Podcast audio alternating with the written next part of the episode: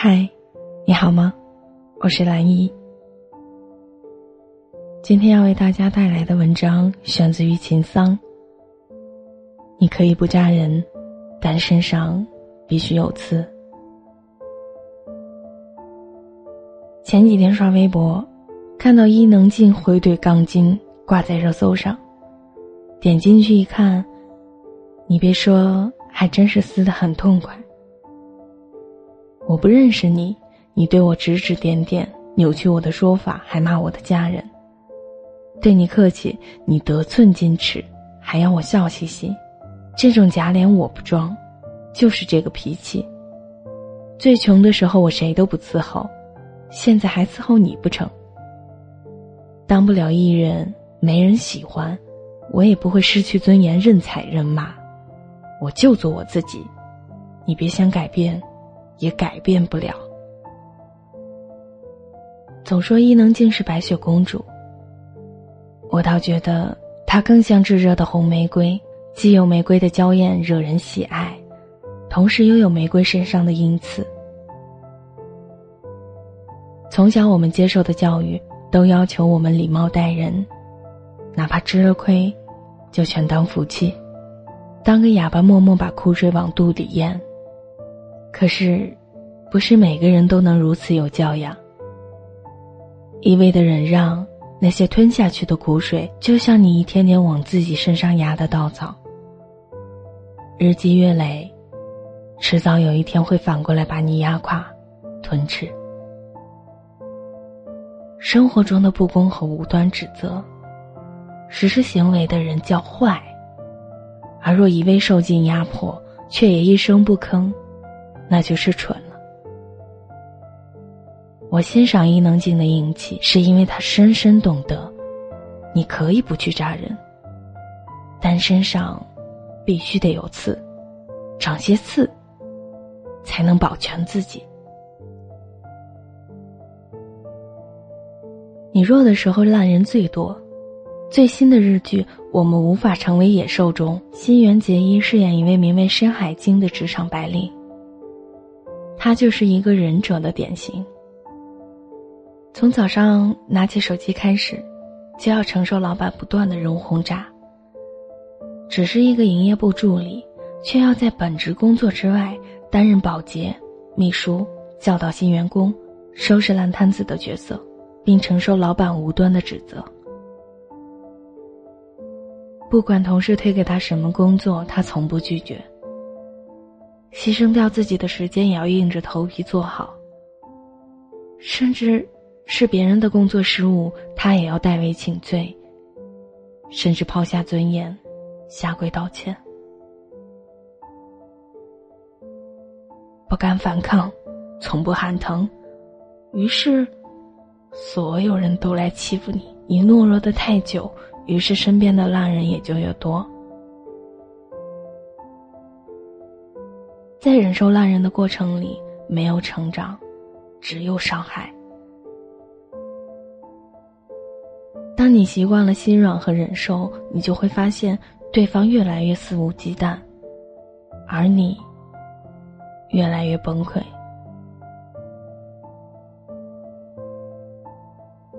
前阵子，上海第一美女沈丽君，在发表了遗书之后跳楼身亡。沈丽君是一个小有名气的演员，为了爱情嫁入豪门，并停掉一切工作，安心在家当好全职太太。但她怎么也没想到，原本爱自己的丈夫，却在自己怀二胎的时候出轨了。像所有被出轨的女人一样，生气过，也提出过离婚。可丈夫一求饶，她就心软了。她以为这是一场老天对她的考验，跨过去就是成长了。于是她逼着自己大度，安慰自己：“他玩累了就会回家的吧。”结果对方越来越肆无忌惮，甚至公然对他说：“我就是出轨又怎么着？”最终，沈丽君患上了癌症，被丈夫和小三耗尽了精力。绝望的她，在最后一刻带着不甘，纵身跃下。遇上了烂人，却一味的原谅和委曲求全，对方只会认为你懦弱怕事。你给他机会，他觉得你不敢反抗，等到终于忍不下去的时候，人却已经崩溃了。在忍受烂人的过程里，没有成长，只有膈应。我特别认同，从烂人身上获得的成长不叫成长，叫伤害。现在的年轻人步入社会学到的第一件事就是忍，一旦反抗，别人会怎么看我？他们会不会觉得我很难相处？他们会不会不喜欢我了？我反抗会不会受伤？于是，遭受委屈的时候，他们擅长安慰自己：别人能忍，你怎么不能？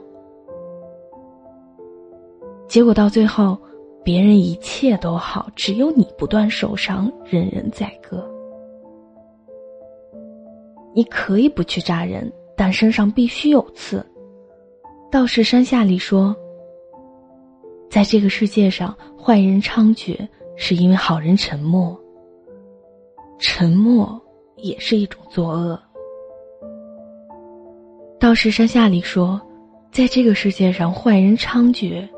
是因为好人沉默，沉默也是一种作恶。正是你对坏人的纵容，才让他们无所顾忌。想要日子过得痛快，就得长点刺。有人说，在薄情的世界里，你得学会绝情的活着。太习惯用圣人的标准要求自己，于是受伤的总是你。生活不是用来妥协的。别再做那个委曲求全、好说话的人了。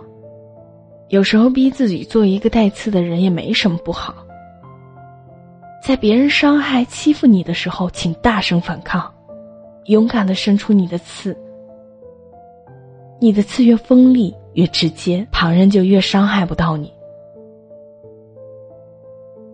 神刺，不是要刺伤对方，而是要让他明白你不是软弱之人。下次自然不会再得寸进尺。